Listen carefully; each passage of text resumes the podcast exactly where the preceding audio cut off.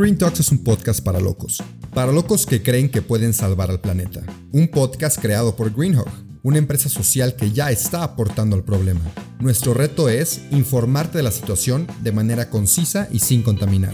El tuyo, ser parte de la solución.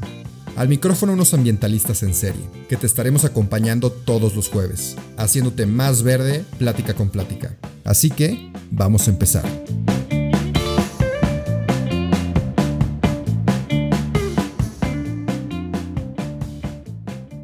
Bienvenidos a otro episodio del podcast de Green Talks, su podcast favorito, obviamente, el más eco-friendly. Y hoy estoy con aquí un muy buen amigo, le dicen Bacho, pero se llama de otra forma, ahorita nos cuenta él. Y él trabaja ya, lleva un tiempo trabajando con, con Greenhawk. Entonces vamos a platicar un poquito de su experiencia, pero antes de Greenhawk, él andaba ahí viajando por el mundo. Entonces, pues yo tengo curiosidad, quiero que nos platique un poquito de eso, pero bueno, ya para no seguir deambulando en esto, ¿cómo estás, Bacho? Muy bien, Rubén, muchas gracias. Una alegría estar acá otra vez en el podcast porque ya había estado con Andrés. Sí, exactamente. Y, y, muy feliz. Bueno, yo, yo me llamo, ya les había contado, me llamo Sebastián Belaunzarán. Pero como dijo Rubén, todos me pueden decir Bacho. Oye, ¿por qué, güey? ¿Por qué dicen Bacho? Pues cuando era chico, mi hermano, ya sabes, de típico de niños chiquitos que le cambian el nombre y él no sabía decir Sebastián y me decía Bachis. Entonces una vez mi mamá, bueno, ya iba pasando los años y como que Bachis ya no quedaba tanto. No, pues no. Y mi mamá se enojó y, y, me gritó, Bacho. Y ya de ahí se me quedó el, Ah, ¿sí? el Bacho. sí. Entonces Ah, ya ese es mi apodo para todo. Porque aparte, todos te dicen Bacho, ¿no? Sí, y de hecho hay mucha gente, o sea, incluso mis profesores o así en, en prepa y en secundaria me decían Bacho. Y hay mucha gente que conozco que a veces me dice, ah, no sabía que te llamabas Sebastián. Sí. Como que me conocen solo por Bacho. Sí, no, pues yo era, una- era uno de esos, o sea, yo... De hecho, creo que fue por Instagram que me di cuenta que no eras Bacho. Sí. Porque te ubicaba de que por Shonstad, no, Bacho, Bacho, Bacho. Y luego vi como que una foto que te etiquetó alguien. y, y decía Sebastián y yo, ah, caray, este, no sé qué te llamas Sebastián. Sí. Pero bueno, ya, ya lo sé, ya se entiende. Excelente, Bacho. Oye, pero bueno, retomando el tema, tú te fuiste a Chile. ¿Te fuiste a Chile un año o cuánto te fuiste? Sí, me fui un año a Santiago de Chile.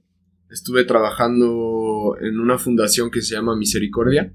Es una fundación católica y yo me fui como misionero. El, plan inicial era solo hacer seis meses y después viajar un- unos tres meses por Sudamérica. Pero bueno, por temas de COVID, primero se me arruinó el plan de viajar y después me cancelaron varios vuelos para regresar a México. Entonces al final me aventé el año completo, los 12 meses. Y la verdad es que fue una experiencia increíble y, y por eso también me, me encanta contar un poco todo lo que viví allá. A ver, vámonos paso por paso. Primero, el, el COVID siempre tiene que salir en todos los episodios. es el invitado especial de todos Claro. los episodios. Ni modo, tenemos que ir con eso. Pero a ver, por pasos. La primera pregunta que me surge es, ¿por qué? ¿Por qué te fuiste? O sea, ¿qué fue lo que te impulsó a irte a otro país a misionar? Yo creo que siempre, o sea, bueno, desde secundaria y, y prepa, pensaba mucho que, que yo quería tener una vida como, como rápido. Creo que ya te lo había contado alguna vez, como a lo que iba, como sin perder tiempo, estudiar, eh, universidad, conseguir un buen trabajo, después una familia y todo así como bien ya cuadrado, ¿no? Y, tengo un hermano, el hermano que te contaba y que conoces, eh, que estuvo viajando un año por Asia. Y entonces yo no estaba bien seguro qué estudiar, acabando prepa. Y mis papás me dijeron, ¿por qué no te vas? ¿Por qué no te vas un año como tu hermano? Sirve que piensas las cosas, eliges bien qué vas a estudiar. Y yo dije, no, yo quiero ya. O sea, aunque no esté tan convencido, pero quiero una carrera ya. O sea, ya quiero estudiar, ¿no? Y entonces, de la nada, eh, me llegaron como dos opciones. Una la encontré en internet, que era hacer un voluntariado en África, en Zambia, eh, de nueve meses. Y la otra, conocí al hermano de un buen amigo que estuvo justo trabajando con esta fundación en Chile y que me contó su experiencia y como que me entró esa espinita de, de querer irme, de querer hacer algo. Y sentía que mi vida estaba como muy centrada en mí, como muy... Me dedicaba a, mi deporte, a mi escuela, a, a mi novia en ese tiempo, a mis amigos. Entonces sentía que sí, que mi vida estaba como muy, muy centrada en el, en el bacho y no tanto en los demás, ¿no? Entonces fue un, un bonito un bonito llamado a entregarme un año al servicio de los más pobres. Ok. Entonces fue para primero pensar las cosas, ¿no? De qué va a ser de tu vida, pero también está el salir de ti, ir hacia afuera, no hacia los demás. Y luego, un- una pregunta que no es, no es para atacar, pero suelen preguntarla en cuando hablas de viajar, porque yo, yo estoy mucho de tu lado, de viaja, explora el mundo, pero luego te dicen, oye, pero si quieres ayudar, ¿por qué no ayudas en, en tu país? Que, pausa, yo sé que tú te vas de misiones aquí en México, pero si alguien te dice eso, ¿no? De que, ah, ¿por qué te fuiste a Chile a ayudar si puedes ayudar aquí? ¿Qué responderías? Yo creo que, bueno, primero hay una frase que me da mucha, mucha risa que, que dicen que nadie es profeta en su propia tierra, ¿no?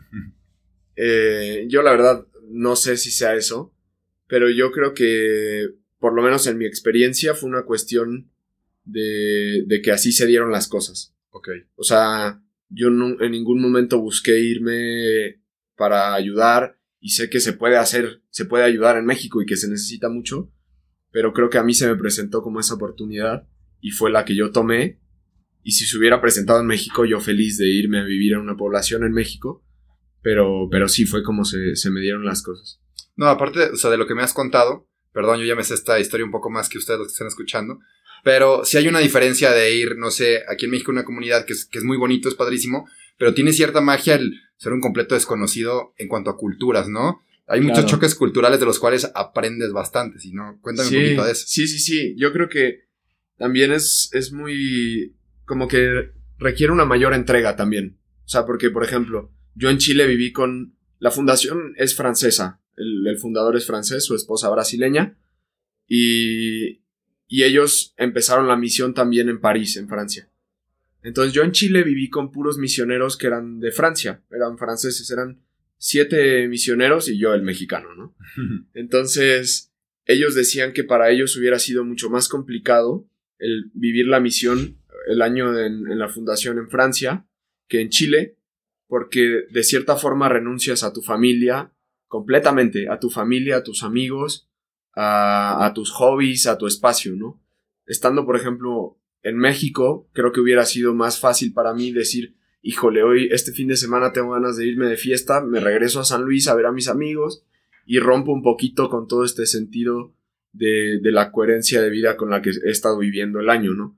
Y también eso me ayudó mucho, como el renunciar a todo, eh, desde mi casa, mi ropa, porque me llevé una mochila de esas de, de hike de 45 litros para vivir un año, ¿no? No, marches. Entonces, vivir todos los días con, con la misma ropa, vivir lejos de mis comodidades, de mi cama, de todo eso, también me ayudó mucho personalmente, la verdad. Como Ah. entregarme más al 100%.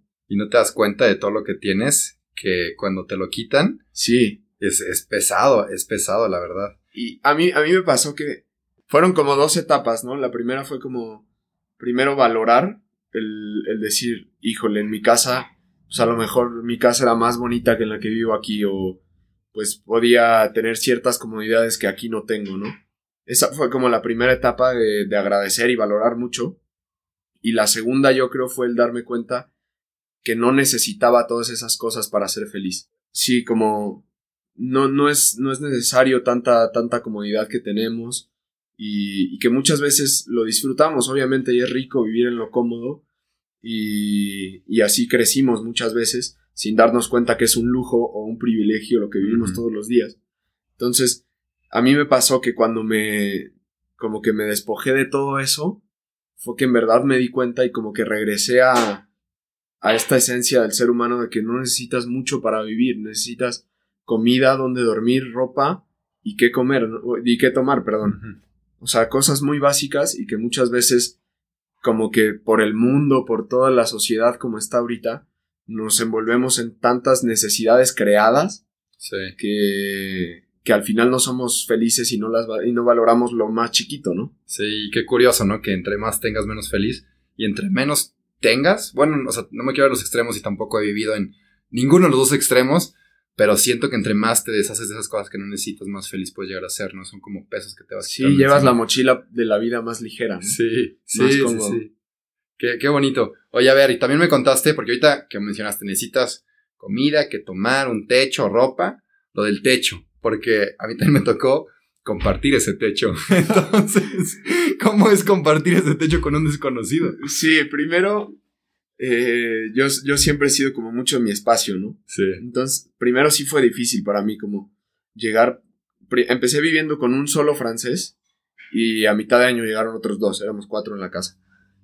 Y bueno, para empezar, pues el contexto de la población en el que vivíamos se llama La Pincoya, está al norte de la ciudad de Santiago y es una población muy pobre, tanto en lo material como en relaciones y, y como en amor, ¿no? Es una población que le falta mucho amor y está muy atacada por la violencia y por la droga.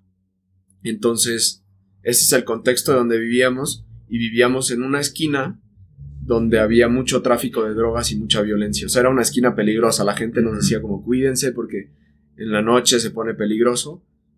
Y al final fue muy bonito hacernos amigos de toda la gente que está ahí, poder conocerlos, cono- conocer sus historias.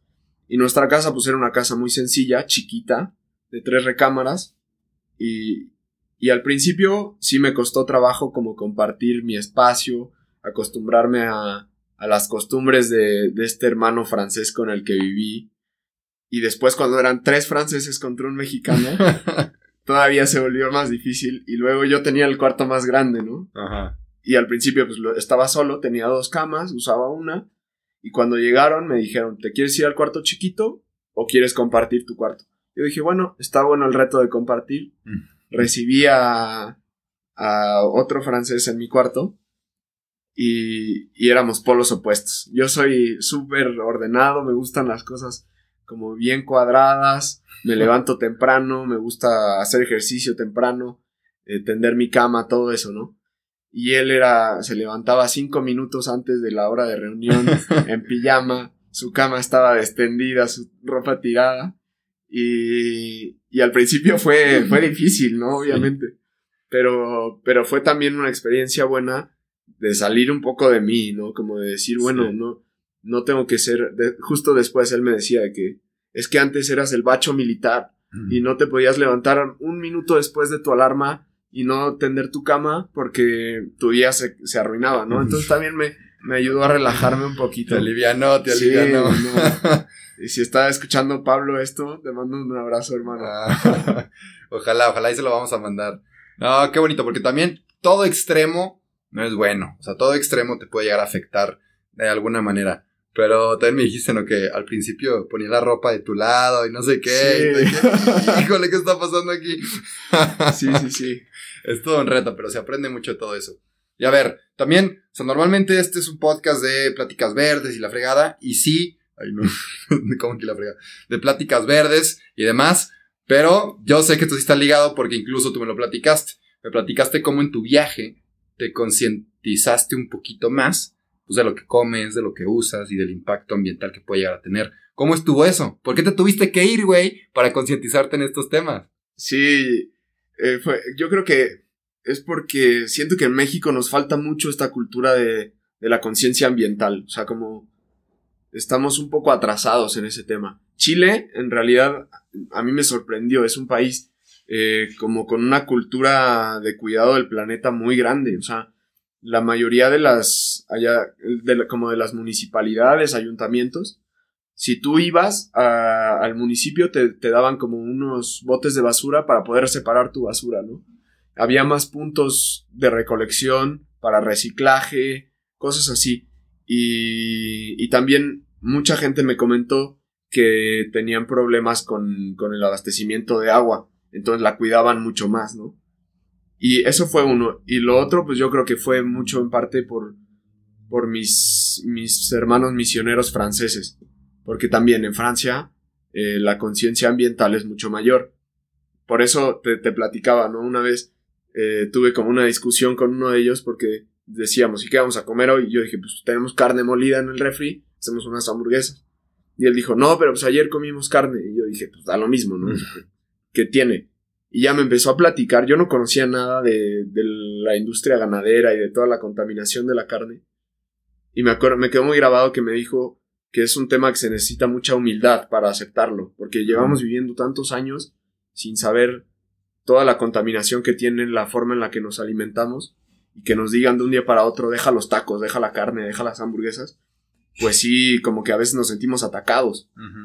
Y me dijo, se necesita mucha humildad para aceptar que, le estamos haciendo un daño al planeta. Y entonces a, partir de eso fue que, que me empecé como a, meter más en, en, todos los temas de, del medio ambiente, entré a trabajar a Greenhawk. Ahorita estoy tomando un curso de las SDGs de la ONU, son ah, los, los Objetivos de Desarrollo Sustentable, y la verdad es que ahorita es lo que me apasiona.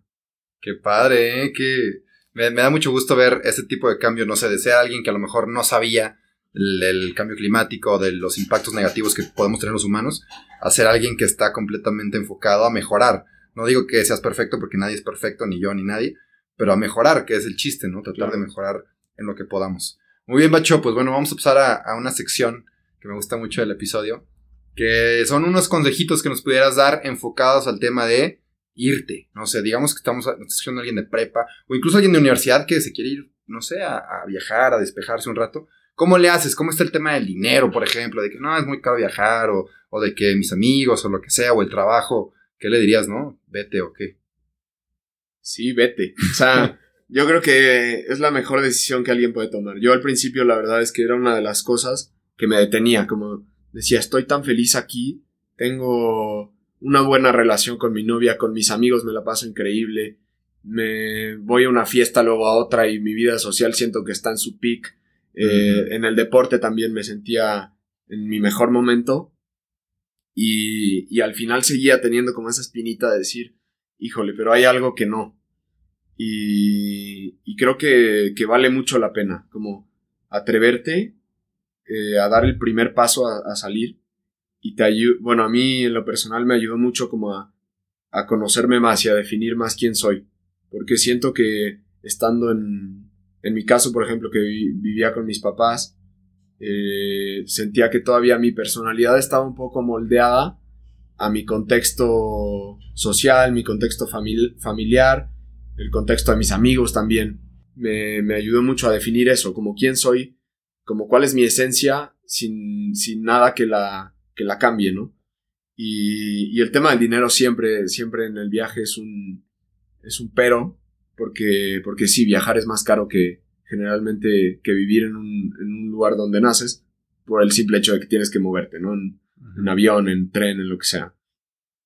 Y, pero la verdad es que, te digo, yo como, primero tuve el apoyo de mis papás para poder vivir allá, y, y como llevaba un, un estilo de vida más sencillo, eh, por el contexto en el que vivíamos, por la fundación, también era como uno de los pilares de la fundación, ¿no? Como la pobreza y la sencillez de vida.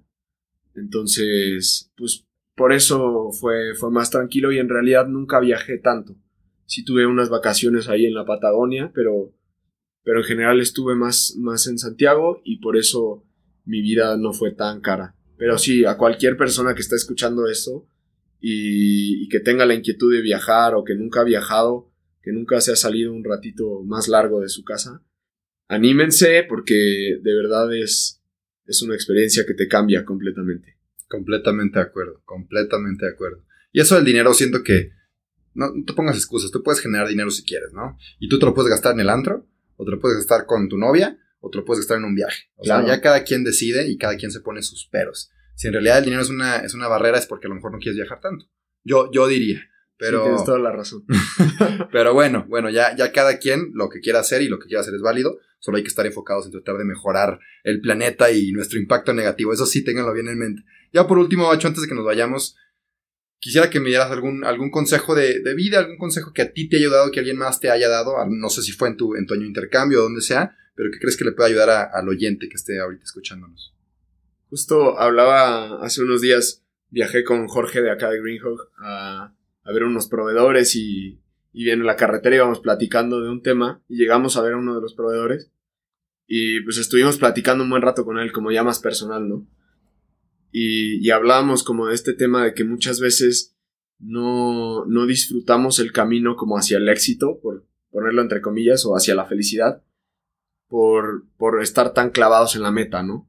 Como que, como que es a través de estos pequeños éxitos que tienes día a día que de verdad vas a ser feliz y porque a, veces llegamos a, nuestros objetivos y, no, nos dimos cuenta de disfrutar este camino que fue tan largo y también que fue tan enriquecedor, ¿no? Y ahí le contaba a Jorge una experiencia que tuve en, fui a hacer un retiro en un monasterio, ahí en Chile, y hay un, hay un cerro muy famoso que tiene una cruz hasta arriba, ¿no? Ahí atrás, que las, las monjitas lo suben de vez en cuando. Entonces yo, me, yo dije, pues yo lo quiero subir, ¿no? Me encanta la montaña, subir cerros, todo eso me encanta. Entonces, pues ya me levanté temprano, me guardé unas nueces de, la, de mi cena que me habían dado, me levanté como a las 5 de la mañana para empezar a subir, hacía un buen de frío, me calenté agua para un matecito para tomármelo arriba, y, y empiezo a subir, voy viendo hacia atrás y es un lugar que está rodeado como de viñas, de viñedos, entonces la vista estaba preciosa, ¿no? Entonces yo decía, no, pues ya quiero llegar para ver desde arriba cómo se ve todo, ¿no? Y así me iba deteniendo, volteaba y, pensaba, ¿no? Como ya quiero llegar, ya quiero llegar. Y a la hora que voy llegando, veo la cruz como entre unas, entre nubes, lleno de neblina, helando, yo sudando así porque muy exigente la subida. Y subo rápido, volteo y todo lleno de neblina, ¿no? y así no veía ni a dos metros de distancia. Yo decía, qué tonto que, que me perdí todo el camino pensando, ya quiero llegar sin disfrutar el esfuerzo, que el deporte es padrísimo, eh, sin disfrutar la naturaleza con la que iba estando en contacto, no sé, y, siento que muchas veces así es la vida, ¿no? Como llegamos, vamos en, en, camino a la cumbre del cerro, solo pensando en la cumbre y no disfrutamos todo lo que vivimos. Entonces yo creo que, porque lo traigo fresco, ese sería mi consejo de hoy, como disfrutar el día a día, como no, no esperar a, a que llegue algo tan grande, porque cada día es muy grande. Eso fue todo por hoy, pero no te apures, estaremos de vuelta el próximo jueves en todas las plataformas. Si te gustó, te informó o te caímos bien, comparte este episodio. El planeta y quien lo escuche te lo van a agradecer. Nos vemos la próxima semana.